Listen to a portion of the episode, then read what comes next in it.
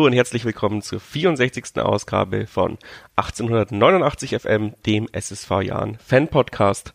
Ich bin der Robert und heute gibt es eine Sonderfolge mit unserem Chefcoach Mersa Begovic. Habe ich gerade eben aufgenommen und werde dann gleich die Folge reinschneiden. Und ja, wir wollten eigentlich eine reguläre Folge machen. Drei Spiele sind schon wieder gespielt, aber jetzt kommt halt dieser sogenannte Lockdown Light dazwischen. Ist für uns organisatorisch immer nicht ganz einfach, dann ähm, eine Aufnahme hinzubekommen äh, vor allem damit mehreren. Unser Anspruch ist ja immer, viele Meinungen reinzubringen. Aber vermutlich wird es darauf hinauslaufen, dass ich dann nächste Woche einfach wieder nur ein 1 zu 1 Gespräch mache. Deswegen freue ich mich sehr, dass unser Chefcoach äh, sich die Zeit genommen hat, um mir eine knappe halbe Stunde lang Fragen zu beantworten. Und äh, ja, ich habe jetzt nicht bin jetzt nicht großartig auf die letzten Spiele eingegangen, das machen wir dann im nächsten Podcast und auch nicht die vorausschauenden Spiele mit ihm besprochen, da könnt ihr die Pressekonferenzen dazu anhören, sondern ich wollte halt einfach grundlegend ein Gesamtbild mit äh, Mersat äh, ja, besprechen. Und ich denke, das ist auch sehr gut gelungen. Er hat sehr tiefe Einblicke auch in seine Überlegungen, in seine strategische Konzepte gegeben. Ich denke, das ist für jeden Jan Fußballfan und Fanin ähm, ja, ein sehr interessanter Einblick, den man vielleicht so im normalen Pressegeschehen nicht bekommt. Und deswegen bin ich sehr stolz, dass das geklappt hat und bedanke mich da auch nochmal Mersat und jetzt gehen wir direkt rein in die Folge. Servus Mersa, danke, dass du dir kurzfristig Zeit genommen hast. Du bist jetzt zum zweiten Mal bei uns im Podcast, diesmal ein bisschen ungewohnt, äh, nur über äh, Videocall. Letztes Mal noch als Co-Trainer. Die Folge kam sehr gut an, möchte ich dir als Feedback geben. Immer wenn ich mit äh, Fans rede, die den Podcast gehört haben, sagen sie, ja, die Mehrsat-Folge, die war super, sowas müsst ihr doch mal machen. Deswegen äh, danke dafür. Ich hoffe, da können wir heute drauf anknüpfen. Und ich möchte eigentlich nur mal zum aktuellen Stilungs Stimmungsbild für dich fragen. Wie ist deine aktuelle Wahrnehmung? Ist es immer noch was Besonderes, äh, Cheftrainer vom Jahr zu sein? Ähm, wie hast du die Zeit seit dem letzten Podcast erlebt? Servus erstmal und Grüße an alle Jan-Fans, Hörer, die das dann später hören. Bin gerne da, war ich damals auch gerne, habe ich gesagt, und freut mich, dass das gut angekommen ist. Ja, schon lange her, und es geht alles so schnell, alles dynamisch. Und jetzt bin ich in eine andere Funktion und eine andere Position, aber beim Jan zu arbeiten war für mich immer ganz was Besonderes. Als Cheftrainer ist das nochmal ganz, ganz Besonderes aus, aus vielerlei Gründen. Aber es macht riesig Spaß, mit dem Verein zu arbeiten, mit diesen Jungs zu arbeiten, die richtig Gas geben, die willig sind. Es ist nur schade, dass ich jetzt schon als Cheftrainer einige Spiele ohne Zuschauer hier in der Arena erleben musste, aber ich hoffe, dass das jetzt auch irgendwann aufhört. Ja, das hoffen wir, glaube ich, alle. Und da knüpfe ich gleich an die Frage an, ähm, wie schätzt du dich selbst ein? Äh, was hast du innerhalb dieser eineinhalb Jahre Cheftrainer jetzt äh, gelernt? Was, wo hast du an deine Schwächen gefeilt? Wo würdest du sagen, äh, bist du jetzt besser als am Anfang? Auf jeden Fall. Erfahrung ist da und ich glaube schon, dass jeder, der, der konstant arbeitet in dieser Branche, einfach besser werden muss, sonst gibt es da gar keine Entwicklung. Man sieht auch bei Mannschaft jetzt Fortschritten, dass wir uns auch da entwickelt haben. Es gibt viele Sachen, die ich noch besser machen will, die ich noch besser machen muss, aber das ist nicht so einfach, vor allem im Fußball, weil das ist alles ja, an Tafel, an Taktiktafel ist das eins, aber auf dem Platz ist das ganz was anderes. Da hast du noch Gegner, der auch einen Plan hat oder eine oder andere Überraschung vorbereitet hat. Und ja, deswegen ist das eine komplexe Sache, aber ich glaube, dass wir auf gutem Weg sind. Ja, du bist jetzt nicht äh, sehr konkret geworden, dann äh, versuche ich dir das aufzuzwingen. Ähm, ich würde sagen, in der Defensive ist es viel besser geworden in den letzten eineinhalb Jahren. Also die Defensivbewegung. Äh, ja, das ist das Gesamtbild einfach. Also wir sind da besser geworden. Gegner kriegen weniger Torchancen. Auch jetzt Spiel, die wir verloren haben in Paderborn, waren es nicht viele große Torchancen von Gegner. Aber es ist allgemein, wir spielen auch besser mit Ball, wir positionieren uns besser. Das eine und andere Automatismen sind schon da. Und das ist etwas, was im Fußball auch dauert. Man sieht, dass, dass das auf dem guten Weg ist, aber wir sind bei weitem noch nicht fertig. Also wir müssen noch noch besser defensiv werden. Wir haben auch bei Standards zwei Gegentore bekommen, was eigentlich normalerweise wir gut verteidigen, aber das ist immer wieder so, die Felder verschieben sich so ein bisschen, man legt Fokus auf woanders, dann gibt's woanders ein bisschen Probleme, dann muss da wieder Fokus mehr auf das legen. Und glaube ich, von jedem Trainer hörst du immer wieder, es fehlt mir Zeit, ich würde gerne noch fünfmal in der Woche trainieren, das ist das Gesamte nochmal und nochmal und nochmal, aber es geht leider nicht. Ist so, wir haben alle gleiche Bedingungen, ich glaube auch nicht, dass die anderen zehnmal trainieren können.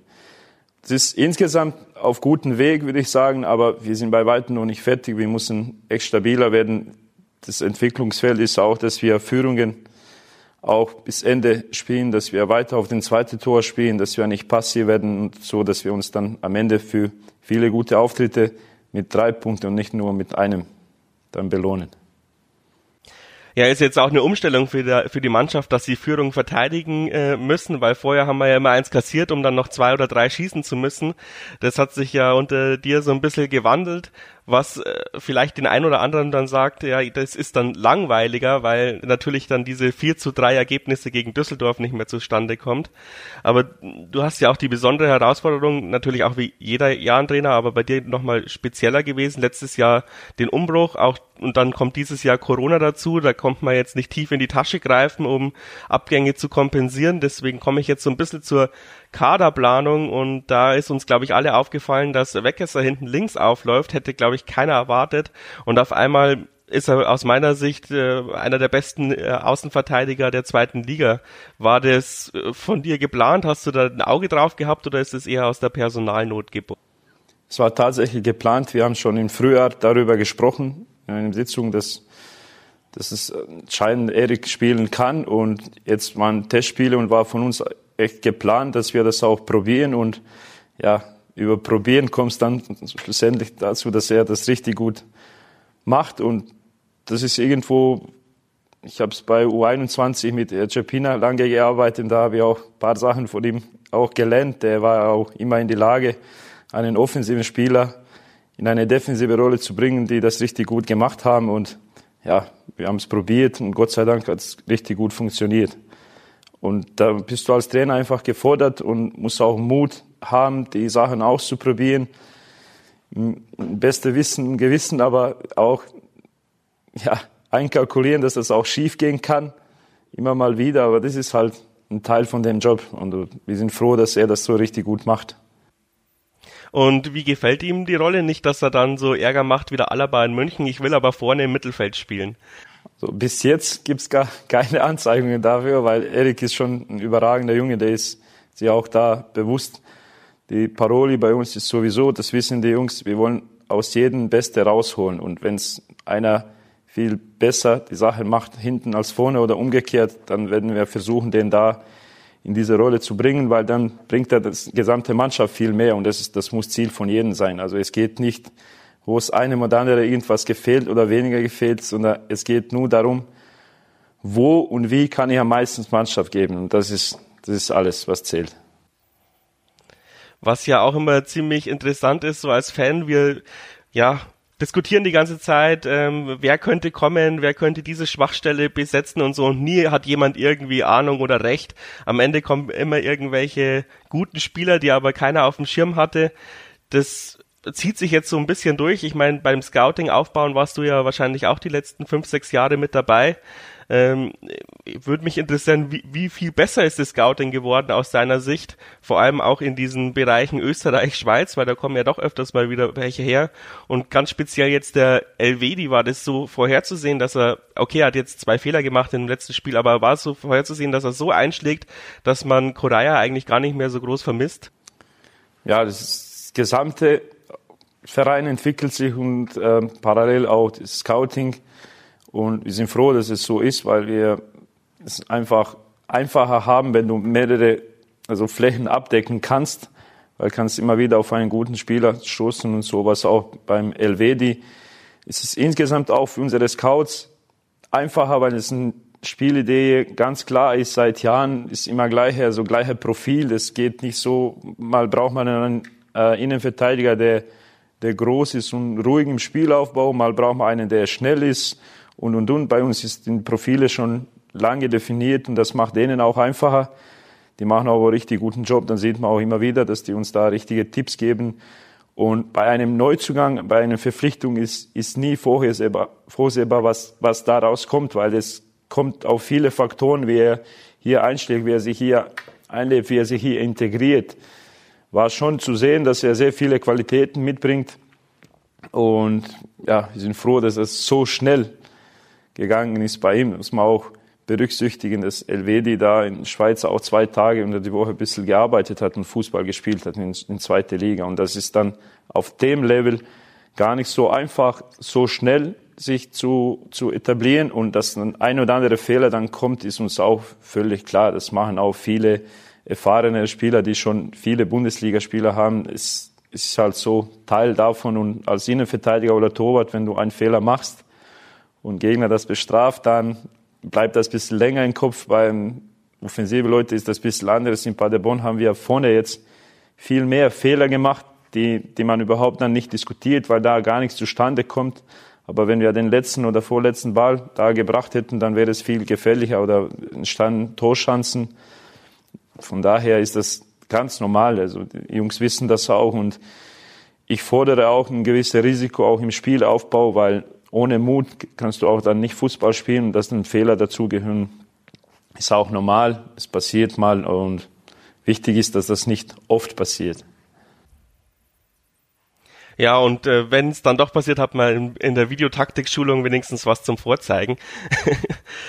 ähm, Du hast die Offensive angesprochen, deswegen äh, mache ich mal mit dem Kaliskana weiter. Ähm, man sieht natürlich seine Anlagen, aber er hat jetzt, der Knoten ist jetzt noch nicht so geplatzt. Äh, ich würde mal behaupten, bei anderen Vereinen wird er jetzt langsam rausrotiert werden, aber bei uns ist es schon so, dass die Spieler ja ihre Zeit bekommen, wenn sie die Anlagen dazu haben, aber es sind schon so ein bisschen Vorschusslorbeeren. Du siehst wahrscheinlich in ihm, äh, dass der Knoten platzen muss und dann wird er uns weiterhelfen.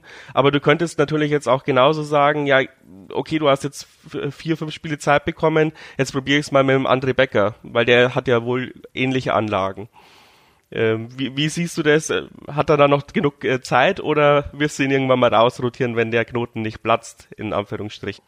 Das sind alles junge, talentierte Spieler, die vorher auch in unteren Ligen gespielt haben und die brauchen auch Zeit und vor allem Vertrauen in diese Entwicklung. Also die sind zu uns gekommen, die wollen sich auch entwickeln, die sind fleißig und natürlich als Fan schaust du, ob es Knote geplatzt hat, macht er Tore, macht er keine Tore.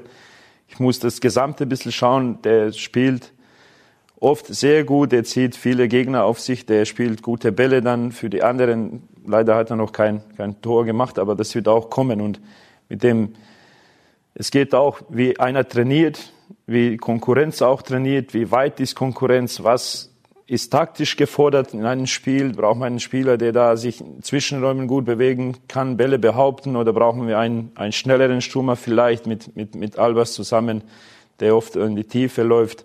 Also das sind alles Sachen und Aspekte, die wir während der Woche im Trainerteam diskutieren und es, die Jungs wissen auch, der, auch wenn er mal auf der Bank sitzt, das ist nicht äh, Weltuntergang oder, oder irgendwie Höchststrafe, jetzt hast du deine Zeit gehabt, hast nicht genutzt. Es geht um Entwicklung und in jeder Entwicklung wissen wir alle, es gibt, es gibt auch Steps nach hinten. Manchmal musst du einen, einen Schritt nach hinten machen, dass du zwei nach vorne machst und wichtig ist, dass die dran glauben, dass die arbeiten. Das sehe ich bei jedem. Dass nicht alles klappt, ist mir auch klar, aber ist auch nicht zu erwarten, dass ein 20-Jähriger oder 21-Jähriger aus Regionalliga kommt und zweite Liga auseinanderschießt. Da müssen wir auch ein bisschen Zeit geben. Ich mache ungern diese Vergleiche, aber bei Adamian war es im ersten Jahr auch nicht viele Scorerpunkte, glaube ich, aufzuzeichnen oder aufzuzeigen. Und irgendwann hat es Knote geplatzt und dann war es eine nach dem anderen, was wir auch bei Kahn hoffen. Und es war möglichst schnell. Ja, aktuelles Beispiel natürlich auch Frenetzi, ähnliches Beispiel. Er hat sich schwer getan, man hat die Ansätze gesehen bei uns, dann haben wir ihn ausgeliehen und jetzt hat, äh, spielt er als äh, wäre er äh, noch nie, hat er noch, hätte er noch nie was anderes gemacht als zweite Liga gespielt. Genau. Ähm, du sagst es, wie man sich im Training auf, ähm, äh, ja, wie man sich im Training anbietet und, und zeigt. Ähm, für uns Jan-Fans natürlich auch immer wichtig die Spieler, die uns aus der Regionalliga mit rausgebracht haben. Deswegen muss ich die Frage, glaube ich, an dieser Stelle stellen. Ähm, es sieht ja so aus, als hätte sich der Nanzig komplett verpokert. Ähm, äh, mit vor allem vertraglich und ähm, äh, ist jetzt dann in den zweiten gelandet, äh, da wohl auch mit, äh, mit ähm, einem Platzverweis runtergegangen. Ähm, wie, wie ist generell deine Einstellung dazu, ähm, dass die Leute dann trotzdem noch mal eine dritte oder vierte Chance bekommen oder ähm, war es das Thema für dich jetzt gegessen, also bei, so, bei solchen Geschichten? Also da hat sich Christian, glaube ich, ausführlich ein paar Mal geäußert in diese Gesprächen und, und, und, und. Es ist halt so, dass wir hier eine klare Spielidee verfolgen und fordern, aber es sind auch klare Prinzipien, wie wir hier unterwegs sind. Und äh, wir schätzen Alex sehr, wir wissen auch, was er hier geleistet hat. Das ist ohne Frage, das, das stellen wir nie in Frage, das, das trennen wir immer, aber es geht um jetzt und hier und der Alex wusste auch, der sein, sein Wunsch war, dass er jetzt ein bisschen woanders probieren will. Also wir haben es gesagt, okay, dann müssen wir was anderes planen. Es, es ist halt so, dann es macht auch keinen Sinn, mit irgendwelchen Überzeugungen zu arbeiten, jemanden von etwas überzeugen, wo er schon ganz genau weiß, was er hier hat und hatte und dass er sich auch nicht nur, dass wir mit ihm da die Schritte gemacht haben, sondern er hat sich auch selber da entwickelt und er hat auch eine Chance bekommen, sich weiterzuentwickeln und in zweite Bundesliga zu schnuppern und und und. Und jetzt ist halt so und es ist eine unangenehme Situation, glaube ich, für, für, uns alle, für Alex vor allem. Das ist schwierige Zeit für ihn, dass diese, das aus menschlicher Sicht auch, dass er da vielleicht ein bisschen irritiert war und diese Platzverweis, das, das kommt alles zusammen, so wie es ist. Aber ich hoffe für ihn, dass er das jetzt verarbeiten kann und bald, also das findet, was er schon länger sich geäußert hat, dass er ausprobieren will. Und von daher ist für uns dieses Thema abgehakt, weil es gibt andere Jungs, wir haben dann Kaderplanung gemacht. Du kannst nicht ewig lang auf etwas warten oder einfach spekulieren, ob das so oder so gibt. Weil wir haben Verantwortung für das gesamte Konzept und da, da müssen wir einfach ein bisschen breiter schauen. Und ich verstehe auch jeden Fan, der, der das schaut, er sagt, der, der war bei uns, der hat das geleistet und das geleistet. Ist klar, wir wissen das auch, wir schätzen das auch, aber es geht weiter und es, wir müssen jede Woche von neu wieder es leisten, sonst wird es eng in diese zweite Bundesliga. Ja, diese Konsequenz hat äh, Christian Keller ja auch bei Korea gezeigt und ich denke, jeder in der Mannschaft weiß, wo er dran ist. Ich glaube, da wird so oft kommuniziert. Ähm, man, jetzt ist mir, während du das gesagt hast, eingefallen, eigentlich ist es ja auch recht fair, ähm, wie er damit umgeht. In anderen Mannschaften klagen sich die Leute dann noch in die Trainingsgruppe rein. Ähm, damit will ich das Thema jetzt auch erstmal äh, beenden. Danke, dass du so offen drüber gesprochen hast. Ähm, dann noch ein anderes, äh, mit, äh, äh, ja, unangenehmes Thema vielleicht für dich. Ähm, warum ernennen wir immer Hitzköpfe zum Kapitän? Das ist jetzt witzig gemeint, ist keine, kein Angriff. Ähm, Grüttner hat sich ja immer ganz gern gelb abgeholt für, äh, äh für ein bisschen meckern.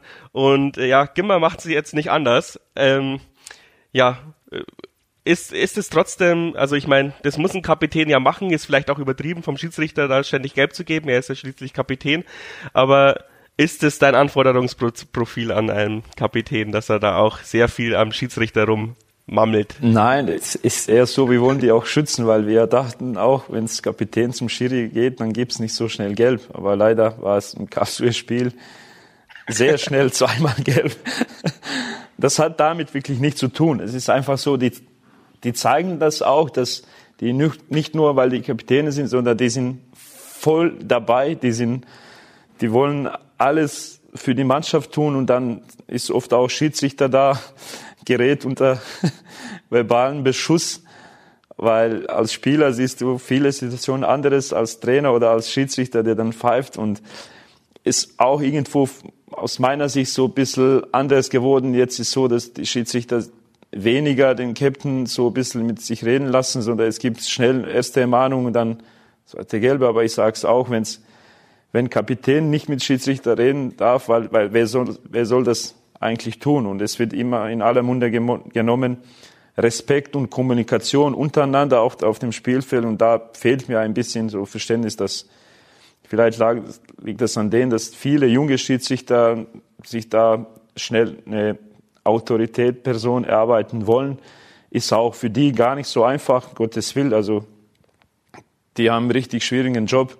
Aber das war jetzt kein entscheidender Kriterium. Viele andere Kriterien sind uns wichtig, was ein Kapitän mitbringen soll, wie er die, die Sachen sieht, wie er die, unsere Werte lebt und vertritt nach außen und innerhalb von Mannschaft, Akzeptanz bei Mannschaft, bei Fans, beim Trainerteam und, und, und. Und das waren schon alle Gründe. Deswegen war Grüttner und deswegen ist jetzt Gimba auch Captain. Der hat es immer wieder gezeigt, seine Führungsqualitäten. Ich sage es immer, der war bei U-Mannschaften, deutschen Auswahl, U18, 19 und 20 Captain. Also in jungen Jahren hat er schon gezeigt, dass er führen will, führen kann. Und das ist auch letztendlich entscheidendste Kriterium, dass einer das auch will, weil es gibt bei uns auch viele andere Jungs, die das können, aber es sind nicht viele so willig, das sofort zu übernehmen und zu machen. Und jemanden da in Bredolien zu bringen, wäre auch kein, kein guter Schachzug, glaube ich. Und wir sind mit Kimba als Captain bis jetzt zufrieden, hat der eine oder andere Gelbe zu viel abgeholt jetzt. Aber ich hoffe, dass er da in dieser Rolle jetzt langsam so richtig wächst und schon äh, ein Maß findet, auch mit Schiedsrichter, was geht, was nicht geht. Aber in seiner Spielweise waren auch letzten Jahren ohne Captainsbinde waren auch viele Gelbe, glaube ich, zu, zu vermerken. Von daher glaube ich nicht, dass das mit Kapitänsbinde mehr wird. Ich hoffe eher weniger. Ja, das hoffen wir alle. Vielleicht musst du öfters mal zum Schiedsrichter vorm Spiel hingehen und sagen, hey, schau mal, der hat da was, eine Binde an den Arm. ähm, chill mal deine Base oder so. Ja, ähm, ja, ich meine, man als Fußballverein versucht man ja alles, den, den, äh, jede kleine Nuance. Man weiß ja nicht, wie man dann trotzdem unterbewusst die Leute beeinflusst, aber du hast schon recht, ja, die sind Profi genug, dass sie sich davon nicht beeinflussen lassen. Ähm ja, ich kann ich bestätigen. Ähm ja, ähm, wir haben letztes Mal auch viel über die Jugendarbeit gesprochen, ist jetzt wahrscheinlich schwieriger wegen ähm, Corona, da wird ja auch mal gespielt, mal nicht gespielt, mal die Saison abgebrochen. Ähm, aber du hast da, glaube ich, trotzdem immer noch einen ganz guten Draht dazu und schaust dir die Spiele an oder holst dir die Informationen. Ähm, für Leute, die wie wir, die jetzt fast gar keine Möglichkeit haben, mehr in den Jugendbereich reinzuschauen, ähm, kannst du sagen, ist von irgendjemandem der Sprung realistisch, dass man in zwei, drei Jahren sagt, okay, jetzt haben wir wieder einen aus unserer eigenen U19 oder dann jetzt noch U18, U16, der mal Zweitliga-Chancen hat oder sind wir da trotzdem noch nicht so weit, obwohl wir schon lange die Voraussetzungen versuchen zu schaffen? Ja, wir sind immer noch äh, da wirklich im Entwicklungsprozess. Im Jugend geht das noch langsamer. Ähm, wir haben es letztes Jahr, Gott sei Dank, als Weidinger geschafft, eine zweite Bundesliga zu spielen auch am Ende. Und das hat uns alle gefreut. Jetzt in dieser Saison auch viele unterwegs, bei uns unterwegs gewesen, mittrainiert, äh, mitgespielt in Testspielen, auch von U21. Und da sind zwei Jungs, die immer noch mittrainieren, immer wieder. Das sind Björn Zempelin und Elias Herzig und das ist ein brutaler Sprung, wenn du Bayernliga spielst oder U19 Bayernliga spielst, dass du den zweite Bundesliga-Kader schaffst. Aber es gibt schon Anzeigen oder ein paar Jungs, die schon Qualität haben. Es kommt darauf an, wie die sich entwickeln, weil die kommen jetzt in, ich sage es immer, das sind gefährlichsten Jahren, 18, 19, auch für einen Fußballer. Da wird's entschieden, welche Richtung das alles annimmt, weil in meinem Alter, 18, 19, waren echt in meiner Mannschaft viele, viele besser als ich. Die haben viel bessere Voraussetzungen gehabt, aber ja, die anderen Sachen drumherum, die dich immer wieder locken, ob das äh, jetzt Playstation-Konsolen sind, ob das jetzt mit rausgehen wird, ein bisschen schwieriger, auch mit Corona-Zeit. Aber es sind schon viele Sachen, die den Nebenplatz auch passieren und da schon Entwicklung wirklich verhindern können hoffe, dass da viele Jungs am dem Boden bleiben und dann fleißig weiterarbeiten, weil das ist am Ende entscheidend. Und das mit jetzt mit den Corona-Zeiten, mit Jugend, es, es ist, ich habe höchsten Respekt für, für Jugendtrainer, wie die das jetzt machen müssen und alles unter Kontrolle trotzdem zu haben. Ich glaube, dass die Hälfte selber nicht weiß, wird Saison bis Ende gespielt, welche Saison spielen wir im Moment. Ist das jetzt schon 2021 oder ist das immer noch eine alte Saison? Also das ist schon komplettes Durcheinander und es ist brutal schwierig. Ich sag's, äh, wenn es so weitergeht, gibt es auch Folgen für jungen Fußball und jungen Spieler, weil ohne Training können die sich auch nicht entwickeln und da wird es einer oder andere irgendwelche Leidenschaft finden in dem Zeit, wo die nicht trainieren, die ihn vielleicht ein bisschen von Fußball ablenken kann. Also kommt dazu, wenn noch fehlendes Training, fehlende Spielpraxis, dann sind die irgendwann so alt, dass die nicht mehr für Jugend spielen können, muss in den Herrenbereich, aber denen fehlen entscheidende Jahre oder eineinhalb Jahre. Also das, das wird noch schwieriger, glaube ich, für alle, nicht nur für uns. Da sind wir alle gefordert, auch Trainer von, von ersten Mannschaften, dass die da ständig Austausch suchen mit Jugendtrainern, dass wir denen auch zur Seite stehen und gemeinsam irgendwie einen Weg finden, wie wir den Spieler trotz alledem versuchen weiterzuentwickeln und denen zu helfen, in der Spur zu bleiben. Ja, da muss der DFB und die Regierung echt aufpassen, dass da eben keine verlorene Generation dabei rauskommt, da hast du recht. Ähm, jetzt habe ich noch zwei äh, Fanfragen, die ich mir eingesammelt habe. Ähm, wohl hat es wohl der Osnabrücker Trainer mal ge gefragt, ähm, ich bin mir aber nicht sicher, wie, du wirst es dann wissen, wie würde der Jan spielen, um sich selbst zu besiegen? Also wie würdest du aufstellen mit welcher Taktik würdest du gegen dich selbst spielen müssen, um gegen den Jan zu gewinnen? So ein bisschen wie Paderborn gespielt hat, ähm, mit viel Pressing und ein äh, bisschen technisch versiertere Spieler als wir selbst? Oder hättest du einen ganz anderen Plan, um dich selbst zu knacken? Das ist jetzt echt mit der schwierigste Frage, was ich in diese eineinhalb Jahre bekommen habe. das ist wie wenn man einen Koch fragt, wie willst du, was willst du alles reintun, dass Leute das gar nicht essen wollen. Und ich glaube, ja, ja, der würde mir aus der Küche jagen. ja, das ist auch gute Frage. Das wissen auch, wo wir unsere oder wo wir wenige Stärken haben, aber ich weiß nicht, ob jetzt das taktisch clever ist, jetzt gleich zu veröffentlichen. Also da gab es schon ein paar Spiele, wo wir nicht gut ausgesehen haben. Da haben äh, die Gegner einfach was probiert, hat eine oder andere Sache geklappt, aber viele wissen schon, wie wir spielen, weil wir spielen seit Jahren gleich. Und von daher, glaube ich, gibt es nicht so viele Geheimnisse. Aber eins ist zu wissen, wie wir spielen und das andere ist zu erleben, wie wir dann das machen. Weil viele Trainer haben es zu mir nach dem Spiel gesagt, wir haben uns vorbereitet, wir wussten, was auf uns zukommt. Wir wussten auch, dass da im Kader auch junge Spieler sind, die nicht so viel Erfahrung haben. Wir wollten die da oder da bringen, aber wenn diese Wucht und Pressing und immer wieder, immer wieder, immer wieder anlaufen, wenn du an einem vorbei bist und der nächste kommt, glaube ich, das ist einzige Rezept ist, dass wir einen Schritt weniger machen, dann können wir Spiele verlieren. Aber wenn wir weiter so machen, dann, dann wird es für jeden schwierig. Gibt es natürlich Schwachstellen, aber die würde ich, ich hoffe, die Fans verzeihen mir jetzt nicht so offenlegen. Nee, das, das müssen sie dann alle selber analysieren. Ich denke, die, die, die wichtigste Sache gegen uns zu gewinnen ist, wenn man spielerisch besser ist, uns nicht zu unterschätzen, glaube ich. Ähm, und das machen immer noch zum Glück viele. Und wie du sagst, wenn man es dann am Platz erlebt, man wird überrollt, dann braucht man halt auch Nervenstärke.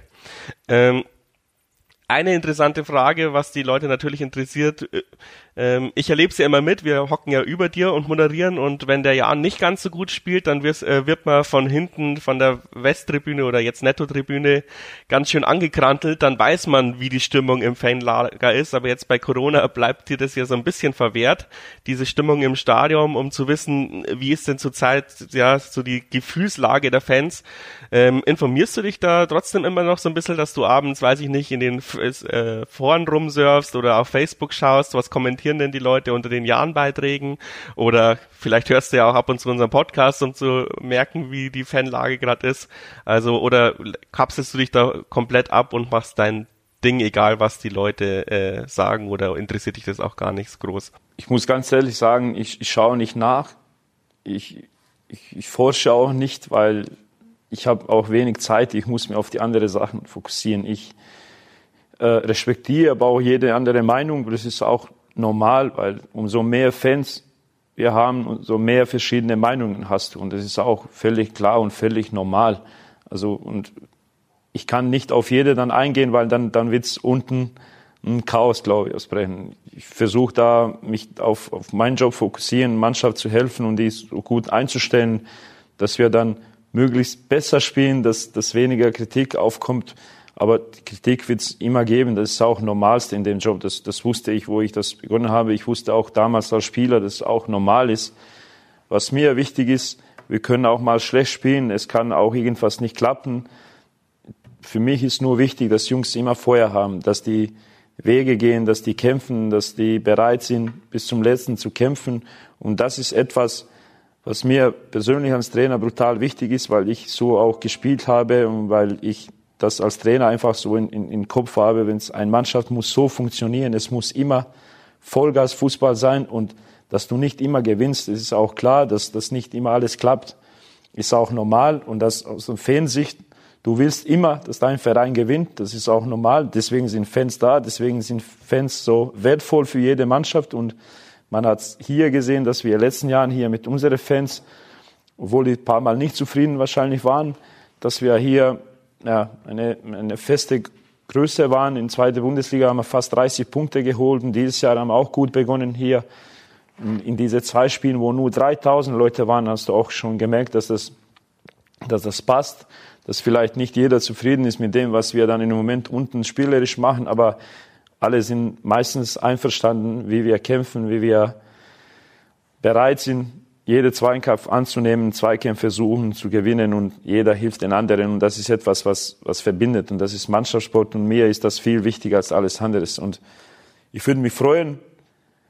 Und jeder Mensch freut sich über Lob, jeder ist, glaube ich, nicht froh oder keiner ist froh, wenn es Kritik kommt, aber das ist ganz Normalste, also damit müssen wir leben, vor allem jetzt in, in Zeit, wo in sozialen Medien viel geschrieben wird und, und, und, und. Ich würde mir auch freuen, wenn es weniger Kritik ist, aber ich muss ganz ehrlich sagen, ich respektiere das alles, aber ich habe keine Zeit und es hilft uns auch nicht, wenn ich mich nur damit auseinandersetze, die Meinungen dafür, zu forschen. Und dafür sind, dafür sind wir Medien ja auch äh, ein bisschen zuständig, dir dann äh, die Meinungen zu filtern und äh, die dann zukommen zu lassen als Fragen. Deswegen noch eine letzte Anschlussfrage. Ähm, ich muss aber dir sagen, ähm, zurzeit ist die, die Jan-Anhängerschaft tatsächlich sehr milde gestimmt und sieht tatsächlich die Entwicklungsschritte und selbst bei der letzten Niederlage war ich sehr erstaunt, dass nicht viel gepöbelt wurde in den sozialen Medien, war ich sehr stolz auf uns Jan-Fans. Ähm, eine Sache, äh, die dir öfters vorgeworfen wird, das haben wir auch im Podcast schon oft besprochen und ähm, standen eher dir zur Seite und haben da auch statistisch gesagt, dass das nicht stimmt. Aber den Leuten kommt es gefühlsmäßig so vor, dass du relativ spät wechselst. Ähm, möchtest du dich dazu auch noch äußern? Ja, das, das kann schon so vorkommen, aber man hat es jetzt in Paderborn gesehen. Elvedi hat sich in Nachspielzeit verletzt und es kann auch in 80. Minute bei einem knappen Spielstand passieren. Es kann in, in, in 83. Minute passieren, dass du dann mit einem weniger spielen musst und dann die Spiele, die so knapp sind, für uns sowieso jeder Spiel auf Messer schneiden, kann dich schon zu Verhängnis kommen, dass du dann dein Wechselkontingent schon ausgeschöpft hast. Und ja, man kann das so sehen. Es gibt viele Trainer, die vielleicht früher wechseln. Ich, ich lasse mir da nicht so von den, von den Ganzen so irritieren. Ich, ich gehe ganz, ganz ruhig an die Sache und versuche dann ähm, ja, strategisch auch vorzugehen. Man hat auch gesehen, obwohl wir dann ein paar Mal sehr spät gewechselt haben, die Spieler, die angewechselt waren, waren sofort dabei. Die haben auch eine oder andere hundertprozentige Chance gehabt, ein Spiel komplett auf die Seite zu drehen. Und das heißt nicht, wenn er 20 Minuten spielt, es wird mehr machen. Manchmal ist Momentum und mein Bauchgefühl, jetzt muss man den reinschmeißen oder bei dem geht's nicht mehr. Wir sehen auch, dass ein oder andere Spieler immer wieder im Spiel so ein kleines Loch hat, aber ich sehe das auch oft und immer wieder, dass die Spieler nach zwei, drei oder vier Minuten sich rappeln und nochmal Gas geben. Und diese Automatismen, die du dann hast, die schon über vielleicht drei, vier, fünf Spieltage gehen, die sind brutal wichtig. Und wenn du das immer wieder alles durcheinander bringst, ist eine Frage, geht das auf oder geht das nicht auf? Weil jeder Wechsel kann echt gut sein. Bei jedem Wechsel bist du nicht sicher, wie schlägt das an und kann das ganze Konzept ein bisschen in, in Wackeln bringen. Von daher, wir versuchen auch strategisch wirklich vorzugehen. Wir bereiten uns auch vor, vor dem Spiel schon wissen, wenn der nicht kann, wenn da was passiert, wenn wir im Rückstand sind, wenn wir ein mehr oder weniger haben. Wir sind auf alle Szenarien vorbereitet. Also das ist zum Beispiel in, in Düsseldorf, wir wollten schon wechseln, wir haben alles aufgezeichnet und dann attackieren wir Torwart und lassen den durchlaufen, dann kriegst du Tor, dann ist was anderes. Und dann wollten wir vor dem, also nach dem 2-1 wechseln, aber haben es dann nicht, leider nicht geschafft und dann kriegst du ein zweiten Tor und dann haben wir gewechselt. Aber der Wechsel war schon bei 0-2 eigentlich so vor, vorgesehen und geplant. Manchmal passieren Dinge so dynamisch und es geht alles so schnell, dass du dann auch nicht so reagieren kannst. Aber ich hoffe, wir legen oft da richtig als falsch mit einwechseln und das ist dann das Wichtigste, dass die Jungs, die dann reinkommen, uns positive Energie bringen. Und ich habe es auch selber als Spieler erlebt, aber auch als Trainer und das ist immer wieder, es funktioniert manchmal so gut, dass du dann Leute draußen hast, die du einwechseln kannst, aber es ist dann schwierig zu sagen, weil Jungs das richtig gut machen, wen nimmst du jetzt raus? Und wenn du den rausnimmst, funktioniert dieses Konzept immer noch so gut oder wird das in, in Schwanken kommen? Also zum Beispiel der erste Spieltag gegen Nürnberg war eigentlich so, dass das schwer zu wechseln war, weil die Jungs so gut gespielt haben, so gut harmoniert haben und von Kraft her haben wir auch nicht gesehen, dass wir nachgelassen haben. Also und das sind schon alles Sachen, wo, die du beobachten musst, auswerten musst und und und und. Nach dem Spiel ärgere ich mich auch oft selber über meine Entscheidungen. Das kann ich aber nirgendwo schreiben und nicht sagen. Du kannst gerne jede Woche dich hier ausholen im Podcast. und ich bin, äh, das kann ich auch versichern, das wissen Jungs und alle hier, ja, sehr, sehr selbstkritisch. Vielleicht bin ich nach meine zwei Söhne der größte Kritiker von mir. Äh, aber das ist auch Teil von Job, weil ich bin da auch, ich sage es nicht, dass ich alles richtig mache, das jeder macht Fehler, ich auch. Kunst ist oder, oder wichtig ist, dass man das analysiert, auch selbstkritisch ist, offen ist auch für, für Tipps und Meinungen und versucht besser zu werden. Das ist das Ziel. Ja, das sind doch schöne Abschlussworte. Dann vielen herzlichen Dank, dass du dir so lange Zeit genommen hast. Ich wünsche dir noch viel Erfolg die nächste Zeit, hauptsächlich auch die nächsten drei Spiele, weil ähm, aus Fansicht natürlich eher machbarer als dann Kiel und was dann noch so kommt. Also hamster mal uns bis äh, Weihnachten die Punkte, damit dann nächstes Jahr genauso entspannt weitergeht wie letztes Jahr. Äh, hat bisher Spaß gemacht äh, unter deiner Führung. Ähm, danke dafür. Wir hören uns hoffentlich bald wieder. Ich bedanke mich bei dir, auch bei unseren Fans. Ich mache das auch gerne, wenn wir uns nicht im Stadion sehen können, dass zumindest so ein bisschen miteinander reden können. Und wir werden Gas geben, wir werden alles probieren, dass wir nicht nur bis zum Weihnachten, sondern auch weiterhin punkten und Erfolg haben in dieser Liga. Aber es geht nur zusammen und ich weiß, es ist eine schwierige Zeit, deswegen passt alle auf euch auf, bleibt gesund und ich hoffe bis bald im Stadion.